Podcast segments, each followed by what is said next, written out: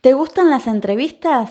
A continuación, llegan los especiales de Paisaje Literario.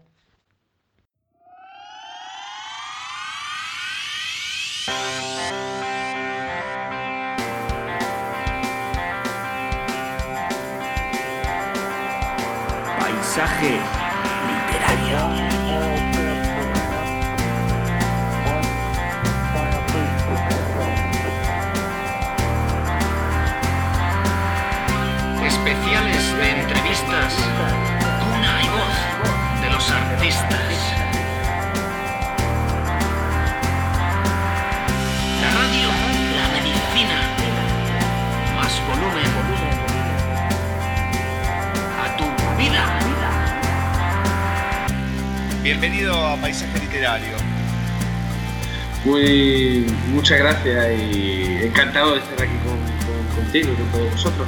Y gracias por la oportunidad, claro. por favor, por favor.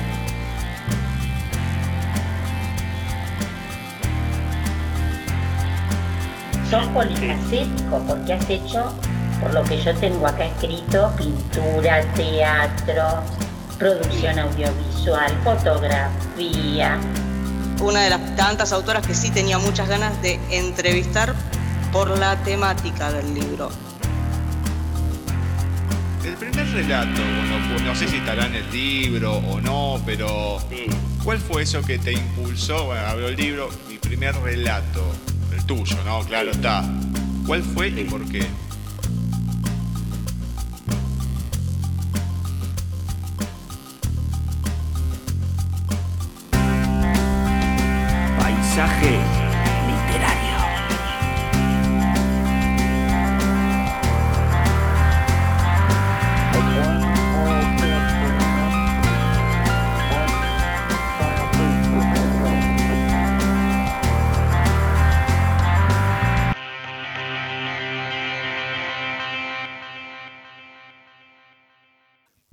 Bienvenidos a un nuevo especial dedicado a los autores de Lubina Editorial. En esta nueva entrega, la del mes de septiembre de 2022, vamos a estar charlando con una profesora, trabajadora social y psicóloga social también, argentina, lógicamente, Cristina Sánchez, que nos va a venir a presentar su novela, una novela, porque es muy cortita, La búsqueda. Una novela en donde el presente, el pasado se va suscitando con muchas situaciones que están comprimidas, pero no es que van así a las pasadas, porque es una novela de alrededor de 40 páginas, pero no es que va ta, ta, ta, ta, así.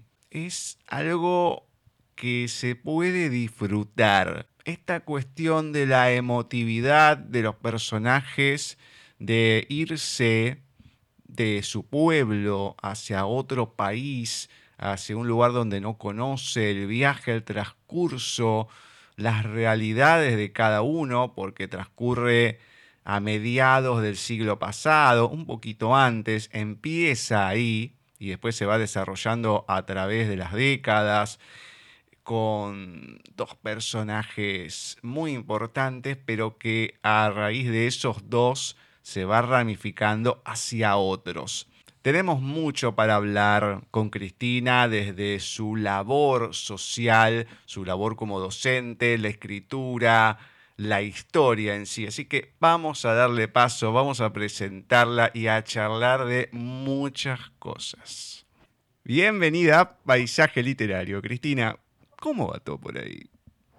Todo bien, todo bien, acá, tratando de charlar un rato con vos. Bueno, me encanta, me encanta. Me encanta que sea así, con esa predisposición, porque a mí me encanta charlar y me encanta escuchar. Así que, para comenzar, la primera pregunta que le hago a toda persona que pasa por primera vez en el programa, vamos a ver en tu caso cómo la resolves. ¿Qué me podés contar de Cristina Sánchez en la voz de Cristina Sánchez? Bueno, qué pregunta compleja porque me imagino que debe haber tantas Cristina Sánchez como puede, puede albergar cualquier ser humano, ¿no? Es decir, creo que todo ser humano tenemos miles de facetas y depende de los ámbitos en los cuales nos estamos desempeñando. Exacto. Yo siento que hay una Cristina Sánchez compañera de mi compañero, una Cristina Sánchez madre, otra abuela, otra profesional, eh, otra docente, no sé, supongo que este, en los distintos ámbitos en los que uno se va desempeñando va mostrando, va mostrando no máscaras, sino personalidades que por ahí ni uno mismo sabe, ¿no? A veces pasa que te dicen por ahí en un ámbito laboral, eh, qué persona serena que sos. Y yo digo, si me conocieran no soy nada serena. y supongo que eso le pasa a todos los seres humanos y que en realidad pueden dar cuenta de, de nosotros más los otros que nosotros mismos, ¿no? Este, creo que, que el reflejo que, que podemos brindar de nosotros en las otras personas es lo que realmente somos. Eh, no sé si por ahí es un poco complejo lo que, lo que No, no, no, no. Creo que denota un poco, poco el labor que también llevas adelante, que la gente ya se va a ir enterando por cómo contestaste, la manera de responder. No, no, no. Está perfecto, está perfecto. Vamos a otra un poco más simple, que es cómo llega a tu vida la literatura y cuándo es ese momento en que decís, "Ah, la escritura, esto es lo mío y me gusta, quiero escribir. Mira, la literatura a mi vida llega muy, muy temprano porque tengo una mamá de muy, muy lectora. Mi mamá que todavía vive, tiene 95 años y aún sigue leyendo. Este, fue realmente siempre una lectora muy voraz y a pesar de ella no tener una, digamos, una- una- un tránsito formal por, por la educación formal, eh, ha sido una gran lectora. Y me ha alcanzado libros desde muy chica, digamos. Yo recuerdo sus amigas maestras, porque trabajaba ella en una, en una guardería municipal, tenía compañeras maestras, eh, le acercaban libros. Entonces yo, 14 años, 13 años, ya leía Oscar Wilde, eh, digamos, libro que caía en mis manos, y digo que caía porque no teníamos muchos recursos económicos como para comprar, pero sí de prestado he leído toda mi vida. Y el gusto por la escritura, siempre he escrito por ahí pequeños cuentos, hasta intenté con poesía, que después me di cuenta que eran, digamos, hablando como hablan los chicos, berretas, ¿viste? Feas. Este, pero bueno, el, el gusto por la escritura estuvo siempre. Lo que pasa que, bueno, al haber trabajado tanto, desde los 18 años hasta, me jubilé a los 55 eh, de la carrera docente, soy trabajadora social y siempre trabajé en el ámbito educativo. Pero bueno, eh, no me quedé con eso, seguí trabajando. Trabajé después en distintos lugares, en una editorial, en, en una fundación, en la Fundación Pupi, en, bueno, en varios lugares. Eh, así que en un momento dije, bueno, voy a intentar parar para dedicarme a, a, escribir, que es lo que me gusta. Tenía esta novela que vos es la que te, te acercó la editorial a vos uh -huh. y la que leíste, la tenía ahí a medias, en los ratos libres, este, escribía algo hasta que en el año, en el 2019, justo antes de la pandemia, yo estaba trabajando como profesora en un, en un instituto de psicología social de nivel terciario. Eh, y me dije, bueno, listo, paro acá, este, dejé de ser docente de cuarto año de, la carrera y me voy a dedicar a la escritura. Y ahí fue cuando la, la, conecté a Claudia. Siempre hice talleres literarios, ¿no? Digamos, en el mientras tanto, claro. hacía talleres en el Centro Cultural Ricardo Rojas o en la Universidad de Lanús, siempre fue algo que me atrajo. Este, y bueno, y ahí ya con la novela que la, la, pude terminar, conocí a Claudia Cortales y digamos de la editorial Lubina, y con ella empecé a corregirla, a releerla, a aprender un montón. Y, y, bueno, y de ahí no paré, terminé esa y después escribí otra y después otra. y se transformó, la escritura se transformó en una necesidad. Este, bueno, para qué, mí. Qué bueno que es eso, porque uno mm, a la hora que uno puede crear algo, es una sensación distinta a otras. Porque uno sí puede cantar un montón de cosas, pero que una persona pueda desde cero crear algo, más allá de la inspiración que tenga y demás, no se puede dar en muchos géneros no se puede dar de, muchas circunstancias, pero en el momento, a la hora que se puede hacer, es una cosa como que ah, te llena de una manera diferente, porque es algo propio, es algo tuyo. Sí, sí. Lo, lo más maravilloso para mí que tiene la escritura es que por ahí largas una frase, algo que te, que te inspiró, y ahí ya plantás un personaje y los personajes se adueñan, tienen vida propia. Yo llega un momento que te juro, digo, ¿dónde lo dejé a fulano, tal personaje? ¿Y qué puede estar haciendo? Y vos te das cuenta que como que ya tienen vida propia. Eh, por lo menos yo siento eso, que los personajes empiezan a tener vida propia, porque no es que yo me planifico, voy a escribir sobre esto. No es que digo, voy a hacer una novela. Por ahí el tema sí, ¿no? Por ejemplo, en esta, el impacto que me causó en, un viaje que hicimos a Europa, en el pueblo de donde es oriundo el, papá de mi marido y de donde era oriunda en Galicia mi abuela, que fueron este, inmigrantes ¿no? Eh, españoles el impacto que me causó ver esos pueblos deshabitados, pensar cómo fue el momento en que vinieron tan jóvenes a la Argentina. Por ahí el tema sí, pero después los personajes una vez plantados es como que solos tienen vida y empiezan este, medio como a ellos a indicarte por dónde van a ir. Yo por lo menos siento eso. Este, por eso también es, maravilloso, porque es ese momento de soledad frente a la máquina que, que, que si lo tengo que pensar, no sé qué voy a escribir. Y cuando me planto frente a la, a la, notebook, ahí empiezo y es como que arrancan, arrancan ellos, más que yo.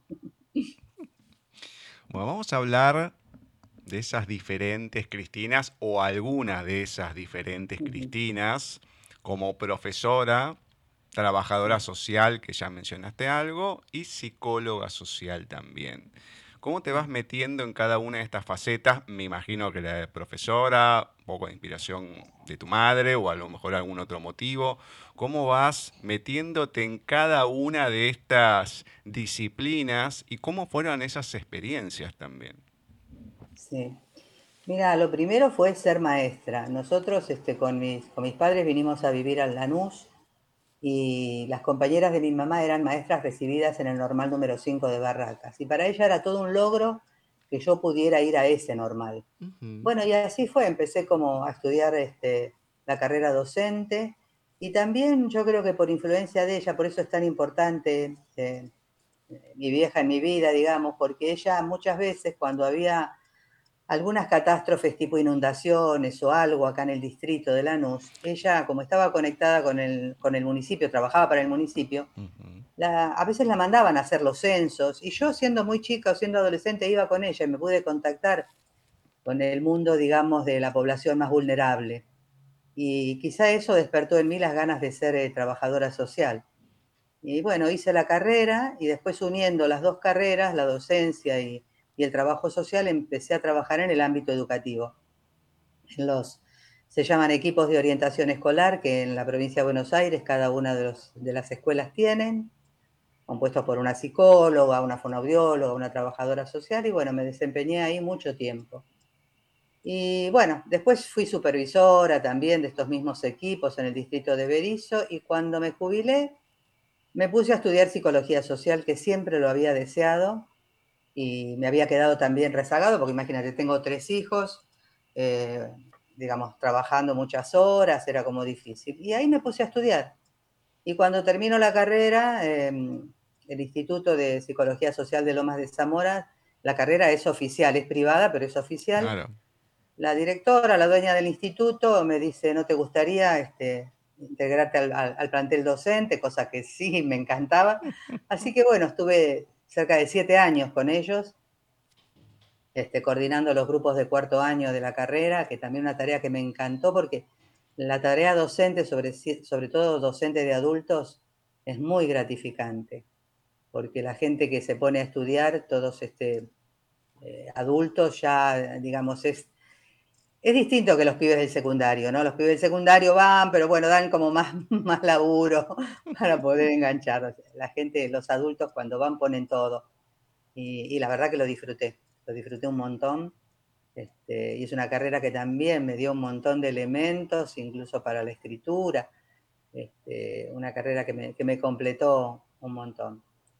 Y bueno, y ahí, ahí fue, fui transcurriendo por los distintos lugares de, de laburo y, y ahora con esto, dedicada a esto. Uno cuando mm, habla con gente o escucha el noticiero, los políticos y demás, ves que la gran mayoría está muy lejos de lo que pasa, de lo que es la realidad, ¿no? Cada uno vive en su realidad, a todo el mundo le pasa, pero hay algunos otros que están más fuera que otros. Entonces, vos estando en todos esos lugares, eh, la enseñanza adultos, sí, además que la carga, la historia que ya trae cada uno, pues no solamente a lo mejor el que ya cumple 18 años y quiere terminar el secundario rápido, sino gente que ha pasado un montón de tiempo, que ha pasado por muchas circunstancias, en la cuestión social también, te vas encontrando lo que es la gente real y los problemas reales. Entonces, a nivel general, ¿qué te fuiste encontrando? Y si, no creo, pero si fue un shock en los primeros momentos al encontrarte con ciertas situaciones o ya empezar como docente y demás es como que, bueno, ya vas acostumbrándote a todo un ámbito social por los mismos chicos, los padres y demás. Mira, toda la época en que trabajé en, digamos, como, trabajadora social en escuelas primarias del distrito de Lanús y después como supervisora en el en el distrito de Berizo, este, sí, digamos, es, es un, yo estaba en una escuela con este, alumnos este, de alta vulnerabilidad social, ¿no? Que yo a veces siempre me resisto a decir que este, son vulnerables, son, en realidad son vulnerados, porque si te metes en la vida de cada uno de estos chicos o de la mayoría, te das cuenta que tienen vulnerados tantos derechos, tantos derechos que todavía cuando presentan dificultades que a veces se mencionan como dificultades de comportamiento, decís la verdad, es lo que menos pueden hacer eh, en rebelión con todo lo que les está pasando. Así que las historias, eh, sí, de la escuela donde estuve la mayor cantidad de mi carrera, eran muy impactantes. Yo decía que era como, siempre digo que era como estar en la guardia de un hospital porque te podía caer de todo, digamos, desde violencia física, violencia psicológica, eh, hambre, de mm, no poder ejercer sus derechos a venir a la escuela, porque por ahí se tenían que quedar defendiendo, vivían en un, en un terreno ocupado y antes que la policía los fuera a sacar de ahí, los chicos no venían a la escuela porque se tenían que quedar a defender con sus padres el espacio, porque ellos, siendo muy chicos, digamos, aprenden a los ponchazos y aprenden con el dolor a, defender ciertas cosas con el cuerpo, cosa que por ahí de algunas otras clases sociales no estamos tan acostumbrados. Entonces me pasaba que cuando los iba a buscar porque faltaban a clase, por ahí me decían, no, señor, me tengo que quedar acá, porque así cuando vienen a sacarnos, ven que estamos nosotros, que somos chicos, y no se animan a sacarnos. Este, y no teniendo otro lugar en donde ir a vivir, viviendo en una carpita por ahí en terrenos ocupados. Entonces es muy duro, es, es impactante, es muy conmovedor trabajar en esos ámbitos, pero también es muy gratificante, porque lo que te brinda este tipo de población, eh, por ahí no te lo brinda ningún otro, ¿no? A veces me ha pasado de algunos de los chicos venir con fiebre o no estar por ahí atendido en el aspecto de salud, llevarlo uno, llevarlo yo a la salita y hacerlo curar, y uno decía, si, si a mi hijo algún extraño lo lleva a un médico, pega unos gritos y no se deja. Y estos chicos después venían y te agradecían porque le habías dado tu tiempo, y venían al otro día y te abrazaban y te dicen, gracias, que me llevaste, que me dieron el remedio. Entonces, eh, digamos, es muy gratificante también en medio del dolor, ¿no? Em, y después, bueno, la, enseñanza, la parte de adultos también es conmovedora porque la, psicología social se estudia de una manera muy particular. Se estudia en lo que nosotros llamamos los grupos operativos. Es decir, uno trabaja la teoría, este, se trabajan los, los textos, pero después esos textos hay que pasarlos por el cuerpo. Y en el grupo operativo, que es, nos sentamos en forma de círculo y uno como profesor es el coordinador de ese grupo, eh, cada uno va planteando cómo lo impactó ese material teórico, cómo lo pasa por el cuerpo. Y, bueno, imagínate que ahí surgen muchas cosas también, ¿no? este, adultos de todo tipo. He tenido alumnas eh, y alumnos varones, por ejemplo, policías, otros docentes, em, directores de escuela. Em, es muy heterogéneo y justamente eso es lo que, lo que enriquece la tarea, que los grupos sean heterogéneos este, y, que, puedas escuchar lo que pueda plantear cualquiera desde su lugar, ¿no? desde su lugar de laburo, desde su lugar de vida. Así que también fue una experiencia muy, muy enriquecedora. La verdad que mm, son tareas que uno, si no tiene una cierta pasión y vocación, no se pueden hacer. Tener que enfrentarte, más allá que tenés que tener una preparación, a, diversos, no, no quiero decir casos, pero a diversas problemáticas de cada persona, que uno nunca termina de estar preparado del todo con la teoría. Te vas haciendo, pero es como con el arte, con, la actuación, digamos. Hay ciertas cosas que si uno no tiene esa pasión, no lo podés hacer, porque si no es el típico que uno va a una dependencia y ve que te trata mal. Ah, digo, si no, te gusta esto, no te pongas a hacer esto. O, cualquier eh, persona que te trata en la disciplina que sea, ¿no? O sea, médico, lo que fuese. Digo, si no te gusta lo que estás haciendo, vas a tratar con gente, no lo hagas. Entonces, acá más que nunca tenés que tener esa pasión y vocación, porque si no, no lo podés llevar adelante. Sí, sí, sí, sí, eso es verdad.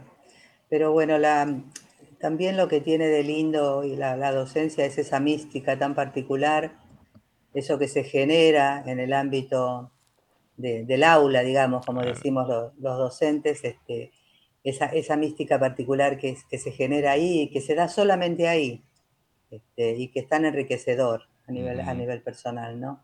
Y que a veces hay que recuperar, porque uno a veces ve dificultades o cosas que se plantean en los establecimientos educativos. Yo sigo muy conectada porque una de mis hijas es, también es supervisora de los equipos de psicología, ella es licenciada en psicopedagogía y por cuestiones que a veces me cuenta, ¿no? Este, a veces hace falta que el, personal docente vuelva a recuperar esa mística tan particular, ese lazo tan particular que se hace con un alumno, que es único, la verdad que es único.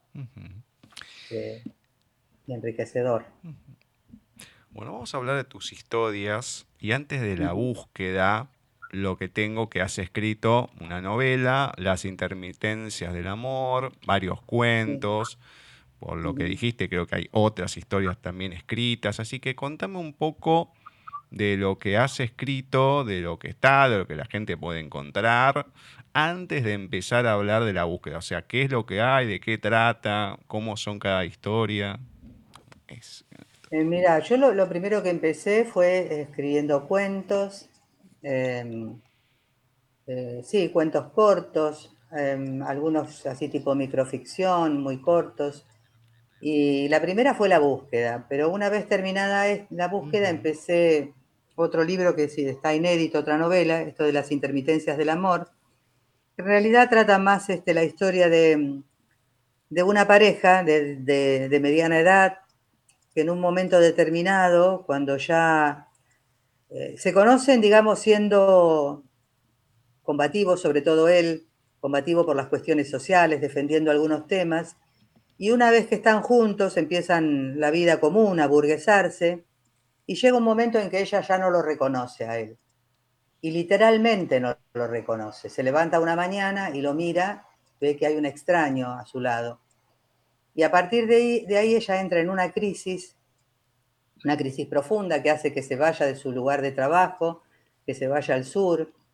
Y en este viaje al sur, en donde intenta encontrarse ella, este, así intempestivamente, dejándolo a él de lo más desconcertado, empieza a hacer una conexión con la población mapuche, que están en un momento de, ebullición, digamos, de protesta. Y como ella también estaba ligada a cuestiones sociales por su trabajo, es médica y por su trabajo social, em, se empieza a conectar con esta comunidad mapuche, bueno, y ahí se va desarrollando la historia, ¿no? Digamos, ella empieza como a, a involucrarse cada vez más en la lucha de, de, estos pueblos originarios. Eh, en el mientras tanto, las charlas con el marido, digamos, este, que trata de comprender qué es lo que le pasó a ella y trata de entender de los cambios que se producen en él, ¿no? Y dice, en un momento él le dice, sí, la verdad que cambié, pero no siento culpa por querer ahora tener una vida burguesada, eh, tener un buen pasar, poder viajar, tener una buena, una buena mesa puesta, y es como que ella no termina de convencerse de que ella es otro y que ella también es otra, porque ella también le dio rienda suelta a muchas frivolidades, digamos, del mundo, y que el mundo a veces es así, ¿no? Este, la edad, la vida nos va cambiando y algunas luchas por las cuales pensábamos que íbamos a dar la vida terminan entrando en, la cotidianidad burguesa, digamos. este, y bueno, transcurre, no te voy a contar el final, transcurre, es la vida de ellos dos en encontrarse, desencontrarse, hasta que, que ella intenta, porque lo primero que él se plantea es cómo no se dio cuenta que ella dejaba de mirarlo a los ojos que cuando estaban por ahí comiendo en algún restaurante, ella no lo miraba, miraba, no sé, daba vuelta el, cubito en el vaso este, de vino con el dedo sin mirarlo profundamente a los ojos. Y bueno, va transcurriendo la novela hasta que en un momento determinado él por lo menos percibe que ahora lo mira a los ojos. Bueno, no te cuento el final, pero más o menos de eso va la, la novela Las intermitencias del amor. Bueno, bien, bien. Antes de empezar con las preguntas de la búsqueda, aunque algo ya anticipaste, quiero leer un fragmento que me parece importante para destacar de lo que es la nota de autora, que es el principio precisamente. Si yo pudiese unirme a un vuelo de palomas y atravesando lomas dejar mi pueblo atrás, os juro por lo que fui que me iría de aquí pero los muertos están en cautiverio y no nos dejan salir del cementerio. Una frase, una cita de Joan Manuel Serrat.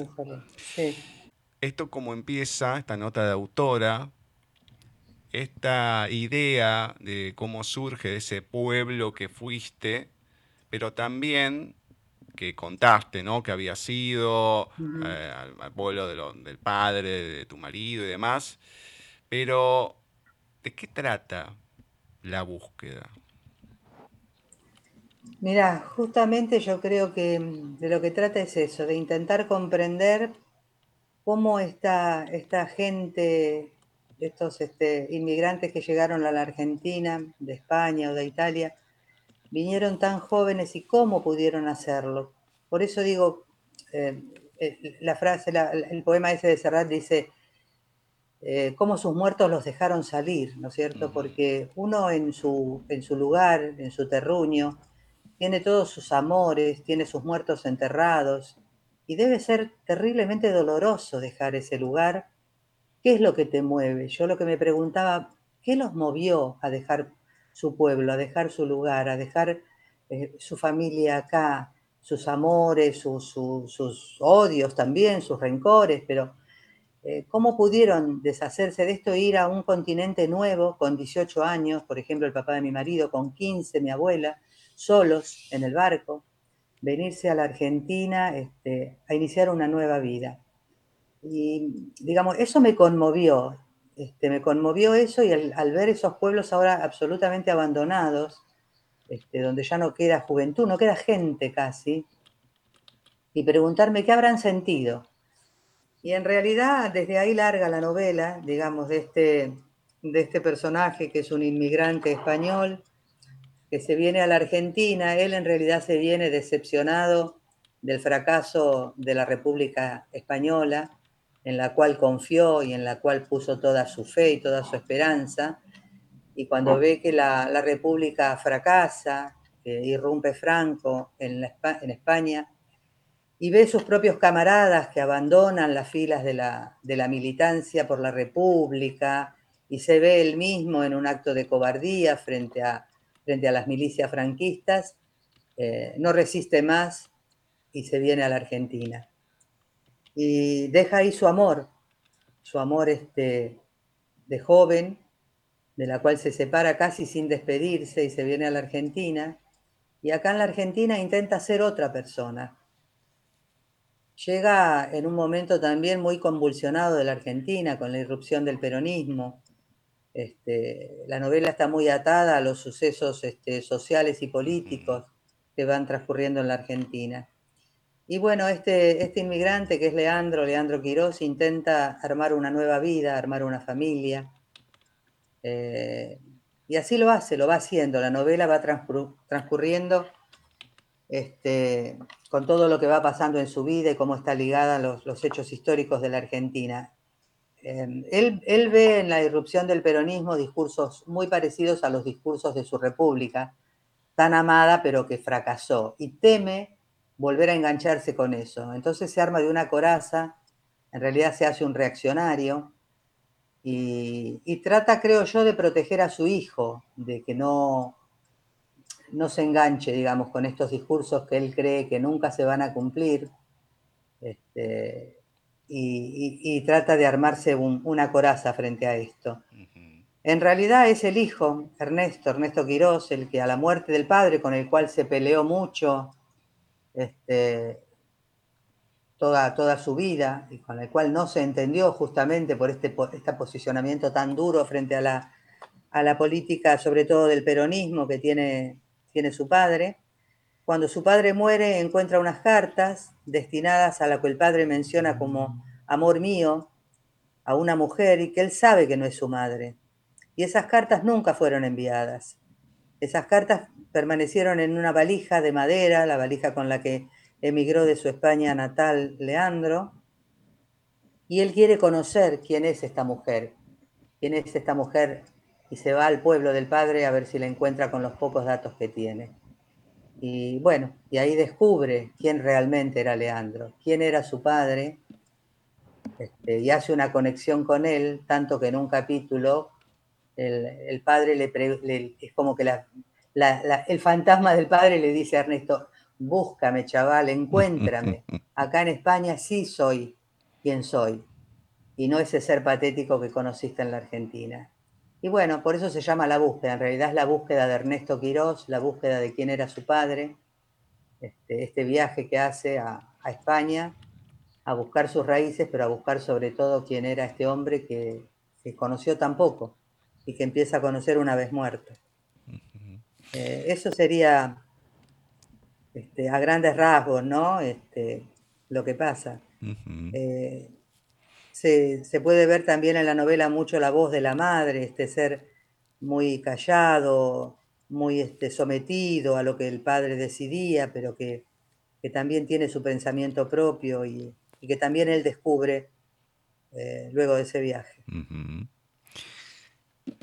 El personaje de Leandro, bueno, como ibas diciendo, esa no sé si decir evolución o involución que va teniendo entre España y Buenos Aires, la descripción del, viaje, lo que va viviendo, cómo es.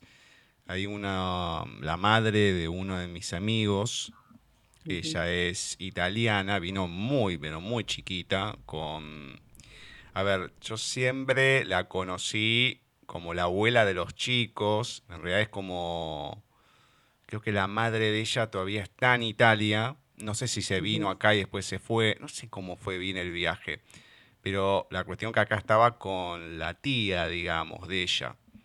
Y alguna que otra vez contó lo complicado que fue el viaje, todos apiñados y demás, que está muy bien descrito eh, de manera simple, porque la novela tiene 40 eh, páginas más o menos. Una novela ágil, es una novela, pero es como mm, fotografías. O sea, vos vas escribiendo y van quedando fotografías de cada una de las situaciones. Entonces esa involución que va teniendo Leandro, esa, esa cosa de meterse en sí mismo, de cambiar, de ser otro, desde estas miradas que lo persiguen y demás, y un poco de lo que se va viviendo con la dictadura y todo. Voy a leer una parte que me gustó mucho, esta cuestión de fotografía que digo. lo mejor es no saber, no escuchar, no preguntar. Es lo que se le escucha decir en estos tiempos, cada uno a lo suyo y nosotros a lo nuestro, que es trabajar. Con esto tan cortito, esta frase, si bien es la idea, la imagen que uno también tiene del inmigrante, que venía con la típica expresión, con una mano adelante y otra atrás, o sea, con nada, a trabajar a meterse en el trabajo. También había un montón, ¿no? Pero el grueso de la gente venía a trabajar, españoles, italianos, más que nada, pero de todo. Había de todo también, clase de gente, pero que son en sí los que terminaron levantando la Argentina porque mientras los de acá se ocupaban de otras cosas, ellos se, se preocupaban en trabajar, en conseguir dinero para la familia, no solamente la de acá, sino la de afuera, que se habían quedado en, el país natal y todo. Entonces, con esta simple frase, el carácter que fue formando y la postura de no meterse porque ya sabe cómo son las cosas y un poco lo que le pasa, ya más centrada la novela al hijo, a Ernesto, y acá voy a comentar algo más, además de esta. No voy a narrar la situación, o sea, no la voy a leer porque es corto si no leo todo, pero están eh, como estamos ahora, ¿no? En pleno auge del Mundial, pero acá descrito en el Mundial 78, dictadura, y el olvidarse un poco, aunque no se quiera, de lo que estaba pasando y de la gente que ya no estaba.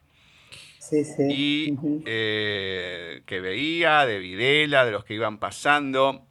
Y lo que me hizo acordar es en un momento mi hermano mayor, eh, Gabriel, nosotros en el 2000 nos habíamos ido a Estados Unidos, bueno, yo compraba algunas cosas y él iba como los caballos, ¿no? Con las cosas a los costados, no quería ver nada.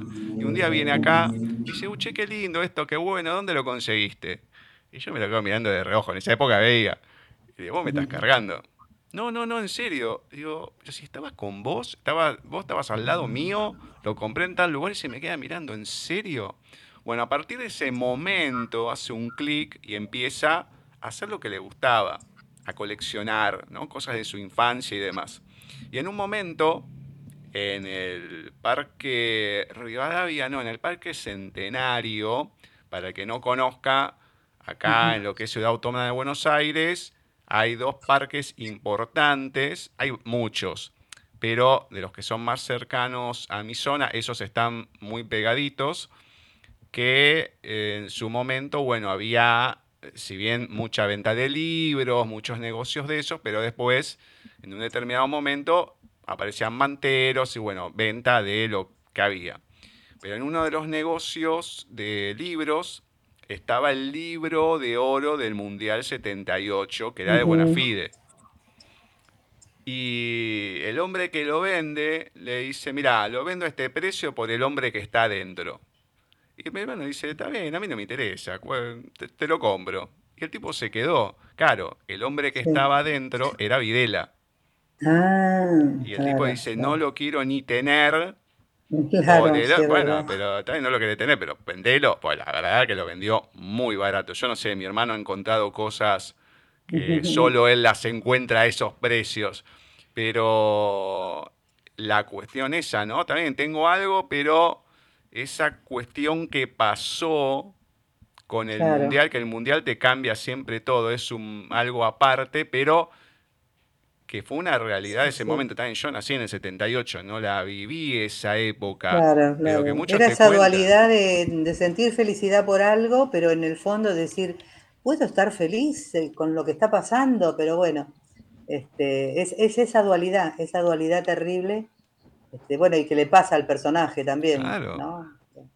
Sí, sí, es así. Pero por eso esa, esa ambigüedad que muchas veces tenemos, por lo menos acá, de vivir una situación, eh, pero estar festejando por un mundial, sin importar lo que está pasando, o sea, esa convivencia, no sé, en todo el mundo suelen pasar cosas, pero acá es como que termina siendo la Biblia y el calefón de forma permanente porque van conviviendo esas cosas que parecen bizarras, que voy a decir, no, no puede ser que la gente no reaccione ante esto, ah, no, pero hay un mundial, dale, vamos, no, no importa nada. No importa nada, ninguna otra cosa. Esas cosas de la argentinidad que uno a veces bueno, no comprende. Un fragmento voy a leer en el pensamiento de Ernesto que me pareció muy bueno, de estas preguntas que se hace, de estas preguntas que él mismo se hace.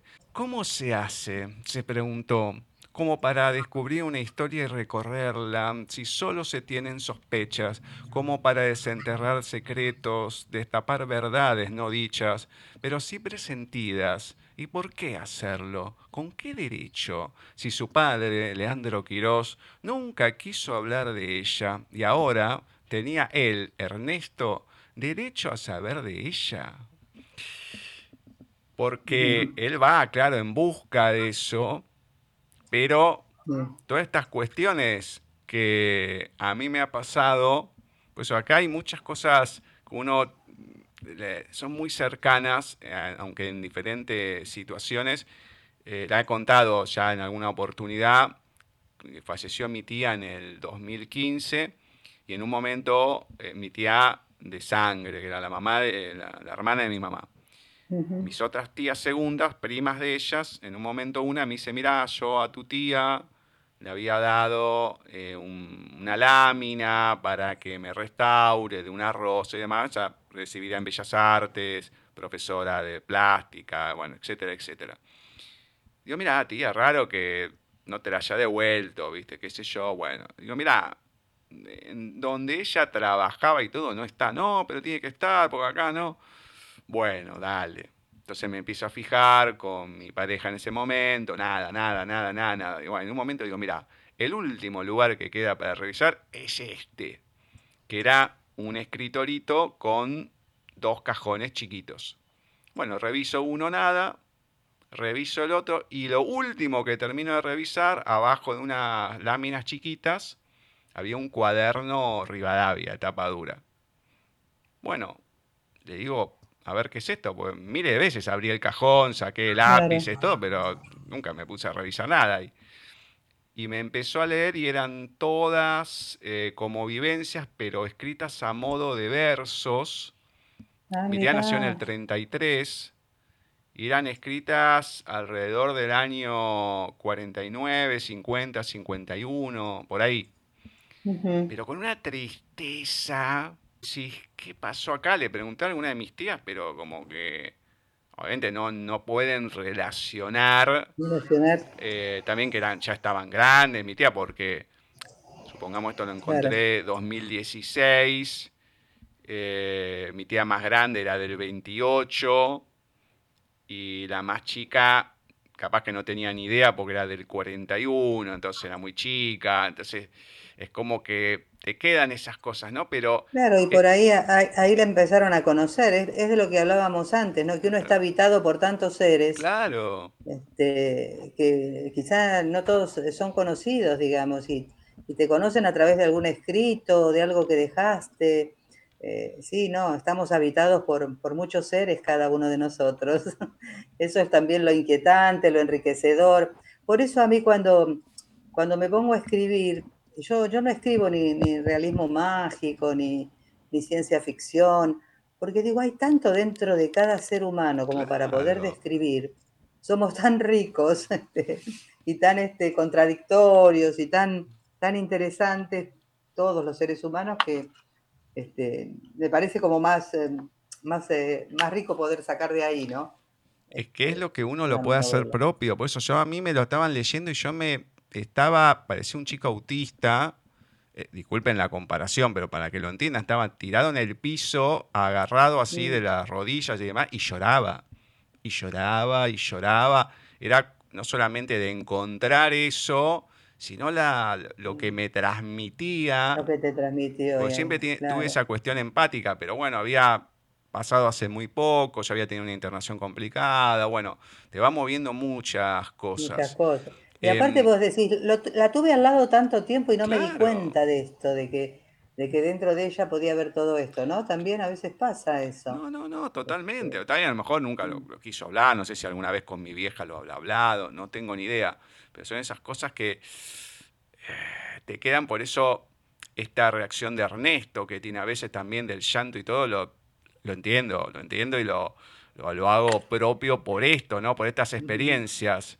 Pero si hay situaciones complicadas, no complicadas, pero em, movilizantes, es esto que contás de la llegada a Buenos Aires, el encuentro con. Marta, la situación de Marta eh, y demás, es, es como que te golpea mucho. ¿Cómo fue escribir toda mira, esta parte? En realidad, la situación que describo de Marta es la situación que pasó mi abuela cuando llegó a Buenos Aires, que me la contó miles de veces. Ella llega con 15 años, los padres muy pobres, con la casa en Galicia hipotecada, la mandan a Argentina con una dirección simplemente para trabajar en casa de familia, como se llamaba antes, cama adentro, y ella llega solita al puerto de Buenos Aires. Y cuando llega a Buenos Aires, esa persona que la iba a ir a buscar no está, no la va a buscar. O sea, la situación que describo de Marta, la verdad que es la situación de mi abuela.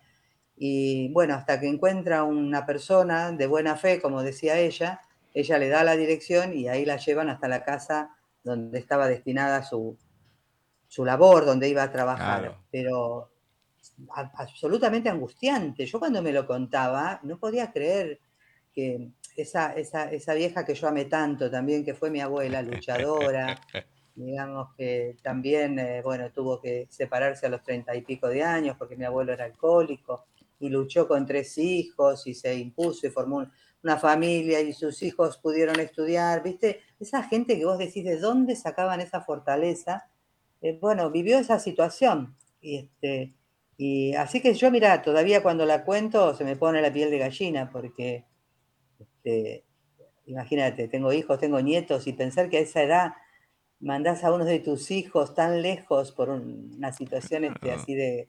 eh, eh, fue dramático, el tema de la inmigración fue, fue dramático.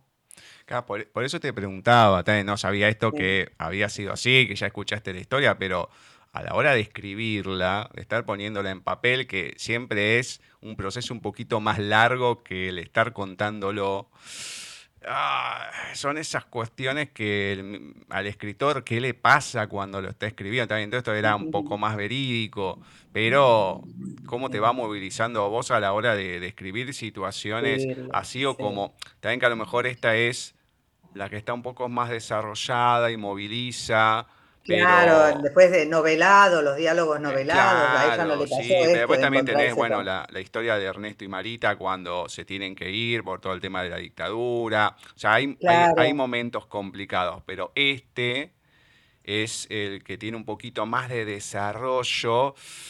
Si, si ya es duro es, eh, leerlo, aunque sea corto, digo, lo que debe haber sido ponerse y escribirlo. A, a eso lo que siempre planteo, ¿no? Esa cuestión del sentimiento de cuando uno está escribiendo, porque hay gente que, que escribe situaciones con personajes y lo vive de tal manera que, que- que está golpeada, que después lo tiene que dejar, continuar en otro momento. O sea, viste, cada persona, como decí- dijiste al principio, termina siendo muchas y es un mundo.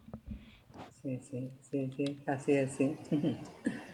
Pero también es muy liberador, digamos, este, yo creo que muchas situaciones que nos conmueven y personales, uno te cuando las escribís terminás como liberando, este, bueno, como cuando las hablas, ¿no? Como dice Freud, el, el poder curativo de la palabra, digamos, uno cuando habla ya eso es curativo, cuando podés contar lo que sentís, este, de alguna manera escribiendo o hablando, eso ya es, ya es sanador. Hay otra parte muy importante que es toda la historia en sí de los hijos del matrimonio, de Ernesto, de Marta, ya que esta cuestión de Leandro que no se mete en nada, trabaja, bueno, lo que es Marta, que se va viendo, el te primogénito, eh, que es eh, Esteban, que tiene que quedar relegado, Sí, mientras los otros sí, estudian, todo el rencor que va quedando. Entonces, el odio de Esteban, que eh, voy a leer esa partecita, cómo es Esteban, callado, cabizbajo, siempre cargando las cajas de mercadería del depósito al negocio. Casi no se lo escuchaba pronunciar palabra, aunque su mirada sí hablaba. Ernesto siempre se detuvo en la mirada de su hermano, esa mirada que parecía decir muchas cosas, que parecía hablar, mostrar dolor, sentimiento y hasta fastidio por la presencia de sus hermanos en ese lugar que consideraba su territorio. Cosas que también fueron reales de esa época, de tener que o estudiar o trabajar y que le toque a uno una cosa o la otra. Y esa cuestión de terminar odiando a tu propio hermano porque le tocó una suerte mejor que la tuya, aunque a veces no tanto por eso, sino porque estás invadiendo eh, lo único que tiene, que es su lugar. Su lugar, sí, sí, sí. Sí, eso también este, es este, también una situación que, también muy, muy liberadora poder escribirla, ¿no? Porque sí, he conocido historias así, sobre todo en el interior, ¿viste? De que alguien, y sobre todo este, desvalorizado por el, por el padre, ¿no? Bueno, tú que no sirves para nada, este, dedícate a trabajar y el otro como que es más intelectual o le da más la cabeza, como solían decir, que estudie, ¿no? Este, esas diferencias que van generando resentimientos entre hermanos, ¿sí? Como vos decís, ¿no? Este, que, también suelen ocurrir, se suelen, se suelen ver. Hay dos personajes chiquitos que quiero destacar. Uno, voy a, voy a empezar por el despreciable, que es Antonio, el marido de Ana. Es una cosa que ya te da odio apenas lo describís. Y si este tipo querés pegarle un trompazo y después como va pasando, lo vas afirmando. Y el otro que me mató, aparece muy poco, pero me mató es el dueño de la posada en España, que cada vez que le quiere decir algo Ernesto no le da ni pelota. Ernesto está afuera, sí. Pero me encanta, me encanta esa bonomía, esa cuestión bien de pueblo, que con eso solo lo describí, que quiera hablar, que diga el otro ni cinco de pelota, sí, estoy en lo mío, no, no, me interesa. Estos dos personajes que son chiquitos, bueno, Antonio tiene un poco más de desarrollo, pero eh, te, da muchas sensaciones. Un fragmento que es largo, no lo voy a leer, está muy bueno, que es de Blanca, que es el otro gran personaje de, la novela, el más preponderante, más allá de Leandro. Sí, es verdad. Se pregunta el por qué ahora, después de tanto tiempo que lo dejó y todo, es del, primer capítulo, ¿no? Y esa cuestión de medio lo, lo, onírico de traspasar, de ver el cielo, no el techo, de la pesadez. Después un poquito más, bueno, los recuerdos de la guerra civil y todo, ¿no? De todo lo que va pasando del ataque a la iglesia y demás, pero después también, un poquito más adelante, que es una parte bastante dura, que se va mezclando, porque decís, escribís realidad, pero hay en algún momento que se va mezclando alguna otra cosa, porque en algunos fragmentos de Blanca, con la misma blanca que se levanta, que se viste, que se eh, mira. Es como que se va, uno entiende por el personaje, ¿no? Lo que atraviesa. Pero va atravesando pasado, presente, pasado o presente, pasado, presente. Y vas haciendo un juego sutil ahí, desde que se viste, se mira eh, al espejo, son descripciones que están muy buenas. Ahí aplicás la cuestión también de la psicología en el personaje, pero es muy bueno eh, dos o tres apariciones así de Blanca y ese juego entre el presente y el pasado. Son muy buenas esas partes, duras la mayoría, muy duras, pero que están muy bien escritas. Ay, bueno, te agradezco, porque siempre me pregunté, viste, porque, bueno, Claudia también me lo dice, que tengo un estilo de que voy para el, pasado y para el presente, como a veces sin solución de continuidad, y a veces vos decís, este, el lector seguirá esto, pero bueno, este, me alegro de, digamos, que te haya gustado y, y, también hay que confiar en el lector, ¿no? No hay que, este, no hay que menospreciarlo porque eh, yo a veces digo, estará claro esto porque voy y vengo, ¿viste? Pero bueno, es mi estilo y no, no lo freno, lo dejo, lo dejo que, fluya. Este, pero bueno, me alegro, me alegro que te haya gustado. No, no, no, se entiende perfectamente. Pero por eso hay dos o tres partecitas que se va entremezclando así. A ver, ella tiene 18 años, se va Leandro, y cuando Ernesto aparece tiene 80. Entonces, uno entiende, uno entiende la edad, el estar sola todavía en el pueblo, eh, muchas cosas que van pasando. Y ese pesar de vos decís, lo que me costó, como diciendo hace poco que me lo saqué de la mente, vos decís, pasaron 70, no sé, 60 años y reciente lo pudiste sacar y aparece. Entonces, el golpe emocional y esa mezcla, por eso entre pasado y presente, que en realidad se va mezclando esa cuestión que uno no sabe si es, y está muy bueno que quede así, porque es a la interpretación de cada uno, si es en el pensamiento que viaja o si es directamente de una cuestión de la edad que se va confundiendo ella misma una cosa con otra, que en algún momento parece un poco más, pero no, porque vuelve ese juego entre ella, ella sola y ella con Ernesto hablándole, son eh, a nivel de armado psicológico, vamos a decir, las mejores partes que tiene la novela, porque después está así, cuando está con los italianos, Leandro, que se mata de risa, tenés parte, alguna partecita chiquita cómica que uno se ríe, bueno, pero desde el armado psicológico del personaje y la situación, porque a veces no se dan las dos cosas, los puntos altos son los de Blanca. Em, voy a leer dos fragmentos finales y el último comentario antes de pedirte alguna lectura de un fragmento, lo, lo que quieras. Sí, sí. Este es de Blanca. Dice, no, otra vez no. Casi lo grita, pero no puede moverse. Pareciera que sus pies están clavados al suelo y permanece así, muy quieta frente a la ventana, hasta que la figura de Ernesto desaparece.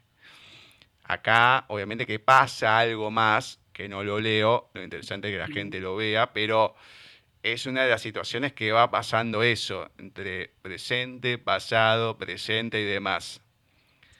y esta parte... ¿Cómo? Y ella como que los ojos de Ernesto ve los ojos de... Claro, totalmente, Esa, esa cuestión que va pasando.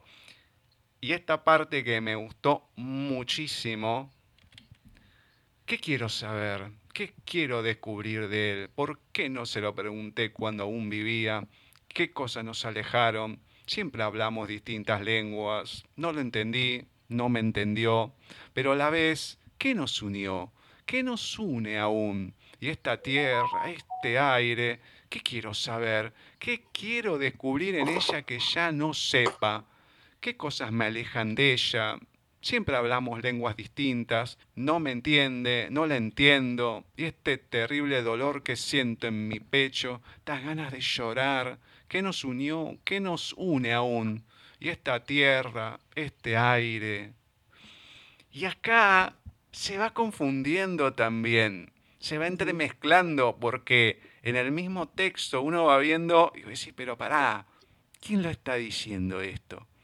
Lo dice Ernesto, lo dice Leandro, esa cuestión que se va confundiendo como lo de Blanca y este soliloquio, vamos a decir, está genial porque jugás también con esa parte psicológica que vamos encontrando en la novela que está muy buena. Y lo último que te voy a comentar, así ya te dejo decir lo que quieras, que el capítulo 9 y el epílogo son un final genial. ¿Cómo va el capítulo 9? Todo. Y el final del capítulo 9 y el epílogo son estupendos. Ay, gracias, te agradezco mucho el análisis de, toda la novela. La verdad que eso, eso es un mimo lo que me has dado. Muchas gracias. No, no, es que es merecido. A mí me encanta. Mm, a ver, si yo me voy a poner a leer una novela, también esto era más cortito, lo que sea, pero no porque sea corto, decir, ah, bueno, es como se dice, no porque sea eh, sencillo, es simple. Acá no es que es sencillo, ¿no? Pero muchas veces es eso, sí, puede ser algo sencillo, pero no significa que sea simple. Acá sí, es corto, pero no significa que uno no pueda encontrar un montón de cosas para comentar, para llevarse desde las sensaciones propias, desde la memoria emotiva de cosas que te van tocando y de este tipo de cuestiones que uno encuentra y vos decís, wow, ¿cómo hizo para armarlo de esta manera, con esta sutileza que se vaya entremezclando? Que es como decir, no es realismo mágico, pero te queda esa sensación de decir, ¿qué pasó acá? ¿Quién lo está diciendo? ¿Cómo se está entremezclando? Porque a uno le pasa muchas veces de Ah, bueno, a mí me pasa, ¿no? Después con los años entendí que era otra cosa, no es que esté loco, por la duda la creo a la gente, pero de estar como teniendo una conversación o con vos mismo mentalmente o con alguien que te acompaña.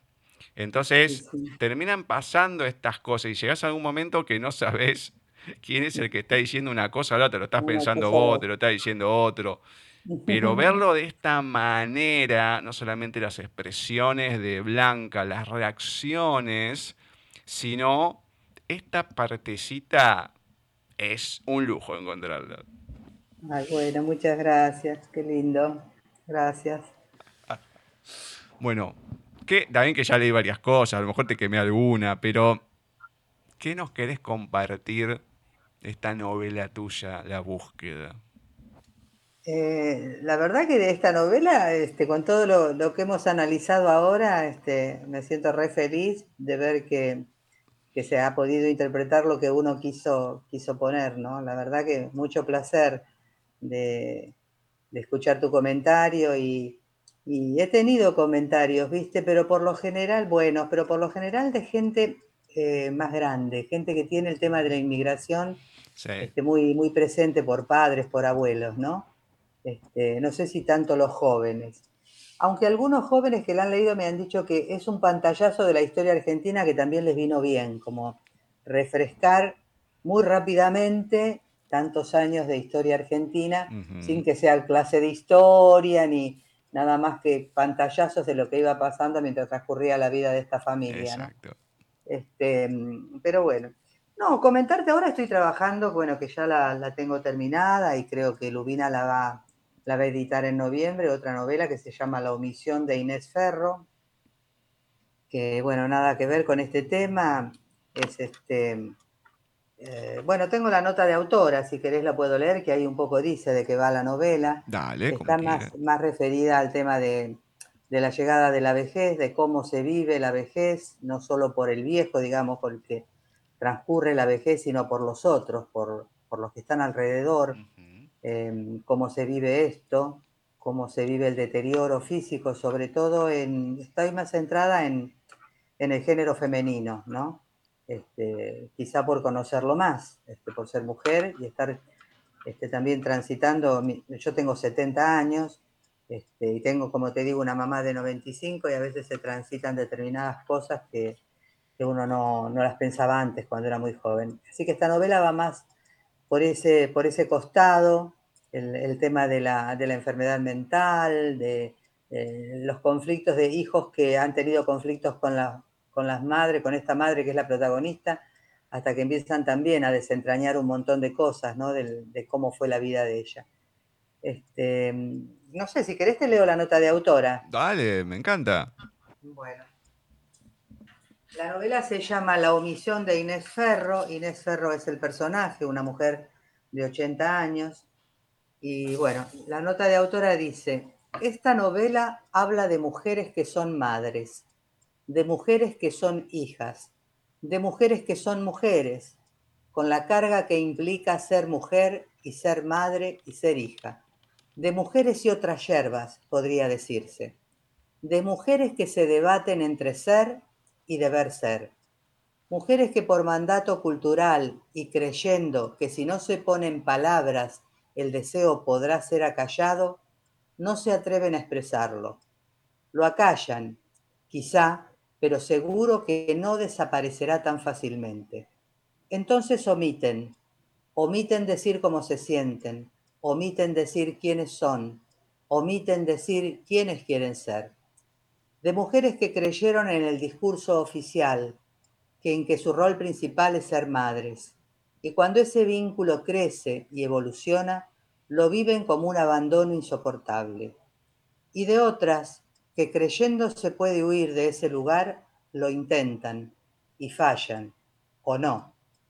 Me motivó a escribir esta novela también el pensar en la vejez de las mujeres, en cómo se vive la llegada de la vejez y sus consecuencias, el deterioro físico, la salud mental y en muchos casos la enfermedad neurológica.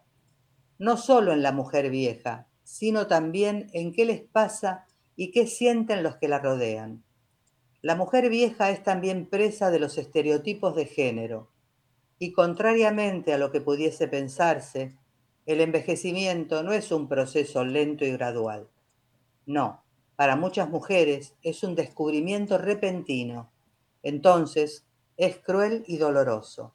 Y quizá les ocurre algo similar a lo que dice este poema, Estados de ánimo, de Mario Benedetti. El poema dice, unas veces me siento como pobre colina y otras como montañas de cumbres repetidas.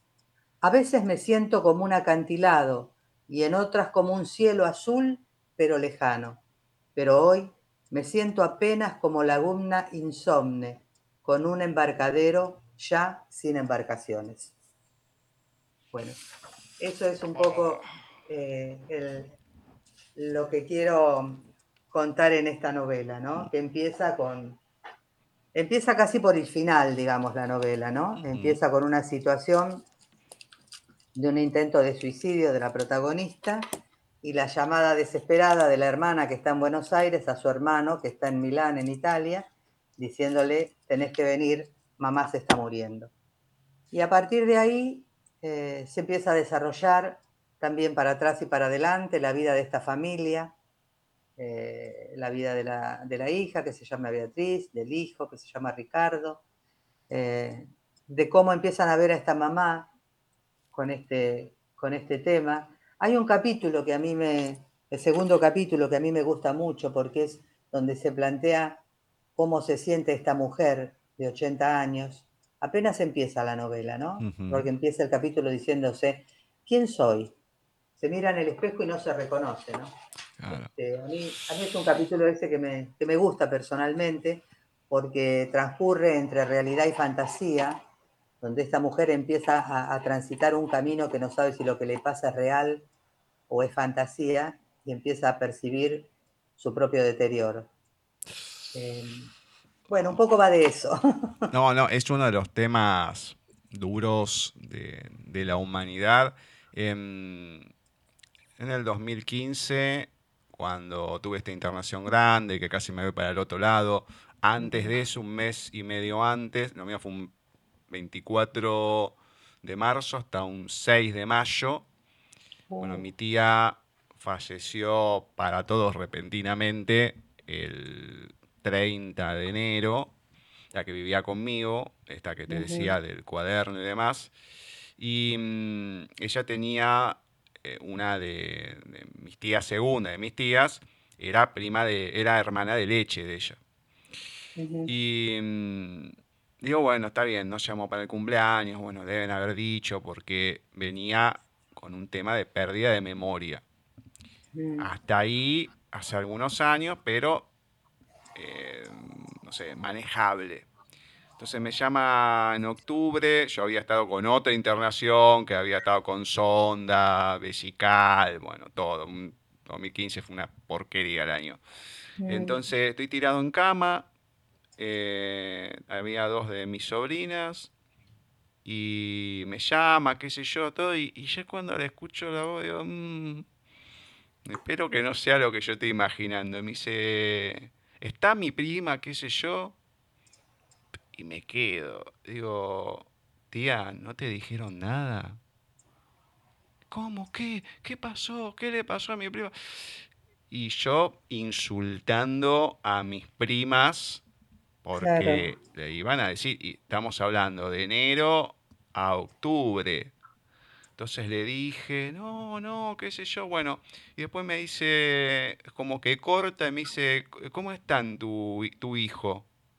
Y yo digo, ¿cómo? O- Ahí me sorprendió. No, no, no, deja, deja, estoy diciendo pavadas. Bueno, corta, qué sé yo, y ahí le mando un mensaje a una de mis tías. Le digo, tía, decirle que son unas estúpidas. O sea, no me puede estar. No, porque estaban esperando. No, ¿qué estaban esperando? Que se muera, que se muere y no decirle nada. O sea, en algún momento iba a agarrar el teléfono y llamar. Entonces, eh, me ponen a mí en una situación incómoda que yo se lo tengo que decir directamente. Quiero decir, no, está en el baño, que yo sí no sé lo que le dijeron. Bueno, Claro, claro. eh, falleció este año, pero ya estaba con un Alzheimer muy avanzado. Mi, la hermana de ella, que era eh, esta tía que nació en el 28, eh, los últimos años, eh, también con la pandemia más que nada, Claro, como también que se sí, vino sí. muy abajo. La llamé para el cumpleaños, murió a los 93, el 91. Bueno, habló, qué sé yo, dice, bueno, para que me suena el teléfono. Bueno, atendió y me dejó recolgado. Y bueno, y Claro. bueno, se debe haber olvidado. Después me llama mi prima y dice que le comentó que no, no me había atendido de vuelta el teléfono, que yo, y ni se acordaba.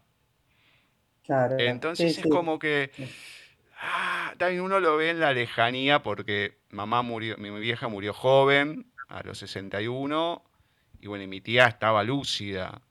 Pero vos lo ves en el otro y decís, loco, puta madre, te queda una angustia, y digo, lo que debe estar pasando claro. el otro, ¿no? El que está ahí con Sí, la sí. persona, es, eh, y la persona mismo, esto que describís vos. Qué, qué cosa, qué golpe tan duro que, que es ver a una Sí. persona desde afuera toda la vida de una manera, la empezás a ver así, perdida, y esa misma persona, ¿qué debe pensar, como lo describí, como es esa primera pregunta, eh, mientras está pasando todo eso, ¿no? O sea, debe ser desesperante. sí. Eso, este, digamos, porque lo que trato de describir acá un poco es esto, ¿no? Los hijos en un momento, el hijo se pregunta, ¿cómo se sigue? Si la persona que sabe de tus primeras fiebres, de cuando te caíste, de cuando, de tu vida, antes de que vos tuvieras registro de tu propia existencia, ya no te recuerda, digamos. El hijo empieza a cuestionarse esto, ¿no? Y, y bueno, y cómo van transitando distintos estados de ánimo, tanto el- con distintas personalidades, la, la hija y el hijo, digamos, los hermanos, ¿no? Este, y pasan por todos los estados de ánimos, la compasión, el amor, la bronca, el rechazo, el, este, el no creer que no los reconozca, por ejemplo, ¿no? Hasta que en un momento la hija dice, listo, basta para mí, no me reconoce. Y el hijo dice, pero yo sí la reconozco, yo sé quién es, digamos, Claro. diciendo, no me puedo olvidar de ella eh, tan fácilmente, aunque ella ya no me reconozca. Eh, un poco transita así, también tiene un final muy inesperado, medio fantasioso, pero inesperado, por la decisión que toma el hijo, digamos, porque como esta, este personaje de Inés Ferro es escritora, en un momento de su, digamos, de su delirio, este, escribe un cuento y termina confundiéndose en su vida después con el personaje de ese cuento. Así que todo el tiempo en medio de su delirio ella va y viene creyéndose que es otra, que es el personaje de su novela, Claro. este, de su cuento, digamos, no de su novela, y a veces les contesta a los hijos desde ese lugar. Eh, así que bueno, transcurre todo lo que va pasando con ellos, lo que van sintiendo, lo que va resolviendo cada uno, lo que va sintiendo ella. Este, de, eso, de eso trata un poco la novela. Es, es un tema doloroso. No, total. pero, Y uno de los, uno de los temas también que a uno le queda, que a mí me pasó después que falleció mi tía, eh, es- a ver, a fin del año pasado fue mi tía Chola, la, la del año 28. Y este año la hermana y mi otro tío, que viene de, ellas eran tres hermanas, tres puntanas, que se casaron con tres italianos. Entonces, del lado de, la nona, de mi nona, eran dos. Del lado del otro lado también eran dos, eh, Chola y eh, Aide, no, Aida, que le decían Pirucha. Y, va, Chola no se llamaba Chola, ¿no? Se llamaba de otra manera. Y después, bueno, mis otros tres, que son dos tías y un, tío, un solo varón había, entre toda la familia. Eh, y mi tío, eh, para mí fue el hombre más importante de mi vida porque siempre estuvo, mucho más que mi viejo, pero desde otro lado, estando en los momentos que tenía que estar, ella toda familia Tana.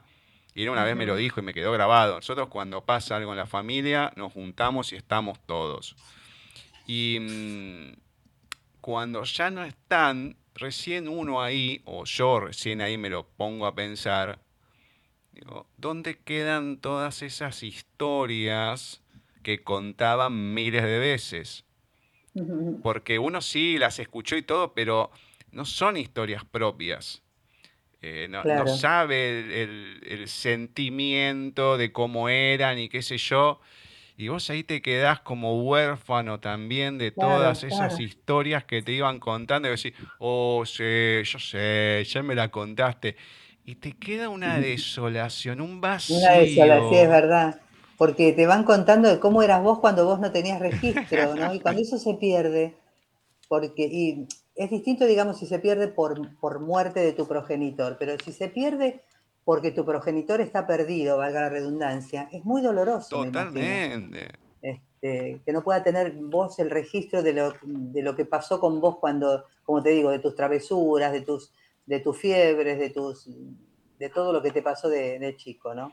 Oh. Este, de eso un poco, un poco trata esto, ¿no? Bueno, tengo un montón de cosas más para comentar esto, pero lo voy a dejar para la, para la entrevista, para cuando salga el libro, porque si no... salga este otro quemo todo, no, no, no sabe todas las cosas que se me vienen a la mente, pero lo voy a dejar cuando lo lea a ver las impresiones. Bueno, antes de finalizar, contame, ¿dónde la gente puede encontrar la búsqueda, dónde lo puede comprar, demás, y dónde te encuentran a vos también en las redes. Eh, sí, yo, viste, no soy muy canchera con todo esto de las redes. Tengo un Instagram que ahora el domingo me reía porque mi nieta, tengo una nieta de 25 años, dame, dice que te voy a armar un Instagram profesional. Eh, vos como escritora, no personal. Así que me armó uno que dice, eh, que es, es arroba cristinasánchez.lit. Me dice, acá vas a poner todas las novedades de Cristina Escritora, me dice. Así que bueno, ese sería uno. Después la búsqueda se vende en, La Libre, en, el barrio de San Telmo, Librería La Libre. Está también en Borges, en Palermo, en La Mandrágora, este, que esta Mandrágora creo que está en, ay, no sé bien el barrio, eh, cerca de Palermo Hollywood, esa zona que ahora nombran así. Sí, sí, sí, sí. Lo que es eh, la Palermo Viejo. Claro, este, y después está, bueno, acá en Lanús, en una librería que se llama Tiempo Libro, ¿ok? Y en la Casa del Sol es otro mm, conjunto de librerías que están en Lomas, en Lanús, en, sí, en Lanús, en Banfield y en Adrogué. Ahí está el libro a, la venta. Eh, la editorial también, Editorial Lubina, debe tener ejemplares todavía. Y bueno, esos son los lugares donde, donde está la búsqueda todavía. Y, ahora estoy muy ilusionada así con esta otra novela, eh, que esperemos que todo ande bien. Me estaban comentando que a veces problemas con papel, ahora con el papel, con la, escasez de papel que hay para las editoriales. Así que bueno, vamos a ver, yo tengo la ilusión de que por lo menos este, si sale, lo pueda presentar, porque la búsqueda salió en tiempo de pandemia, así que ni siquiera se pudo presentar el libro. Este, entonces todo, todo es más complicado, ¿no? la difusión y la venta.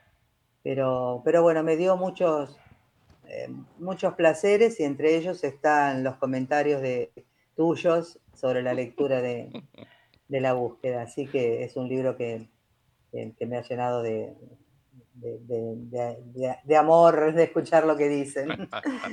a mí me encanta, me encanta. Ya que lo leo todo, la persona me da el tiempo para entrevistar y bueno, vamos a comentar. Es como yo ya lo he descrito alguna vez y hace poco, es como una, una gran reseña que uno hace, pero en audio, en vez de a, forma, a forma de entrevista, porque entrevistar y no leer el libro no me gusta. Yo luché mucho tiempo, nosotros empezamos en el 2012, las entrevistas más en el 2013, si bien el primer año hubo algunas, pero luché bastante tiempo para que me manden los libros yo no quiero que gasten, o sea, más allá que no lo puedo leer, por no ver, Ceci cuando eh, eh, hoy en día no puede participar de las entrevistas, sí, pero luché bastante, primero para que no gasten, me lo manden en digital, que de acá no sale, nunca se me filtró un libro, no se tiene por qué filtrar.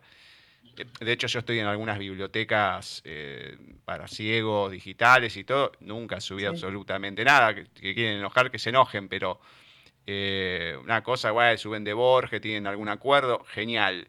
Pero si se sube ahí, bueno, arréglenlo con la editorial, con el escritor. Yo no comparto nada, que me digan lo que quieran, pero no lo comparto. Entonces, eh, ya que me está dando el tiempo, luché por el libro, digo, bueno, vamos a comentarlo, que sea algo nutrido, obviamente sin develar demasiado y que la gente pueda transitar la historia, que sea interesante, pero que la gente le pueda picar de alguna manera el gusanito para adquirirlo, bueno, y leerlo completo y a ver las sensaciones que van teniendo, eh, cómo lo van movilizando. Acá esto sí que la parte histórica es algo que, bueno, mucho no comenté, pero sí hay un pantallazo de todo y un paralelismo entre una cosa, la otra, una patria y la otra, más allá con el personaje de Leandro, pero sí, sí, es un pantallazo que se va teniendo de muchas cosas que van pasando, que vos decís, ah, parece el monólogo de Tato Bores cuando empieza a describir los presidentes que fueron pasando, qué sé yo, vino la dictadura y bueno, me dijeron, bueno, por un tiempo, bueno, y un peso, bueno, sí, está bien, por un tiempo, qué sé yo, y hace una cara y se empieza a reír, no me imaginé que iban a ser tantos años, qué sé yo. Entonces, bueno, termina siendo un poquito así y está, está bueno porque uno dice, ay, no todo lo que pasó, Dios mío, y todo lo que no está escrito también, que terrorífico. No, pero muy, muy bueno.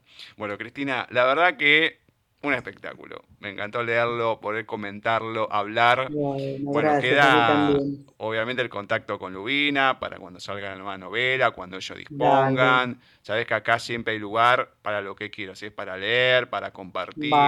Siempre están las puertas abiertas. Muchas gracias por todo, un gusto enorme haberte conocido y espero sigamos en contacto. ah, igualmente, igualmente. Cuídate y bueno, seguramente será hasta dentro de poquito cuando ya esté la nueva novela. La nueva novela, gracias, muy bueno, amable. Así ha pasado por nuestros especiales dedicados a los autores de Lubina Editorial, Cristina Sánchez con su novela La búsqueda. Una novela que te va calando con los personajes, con la historia, con la emotividad, con el sentimiento, con algunas cuestiones que son perlitas.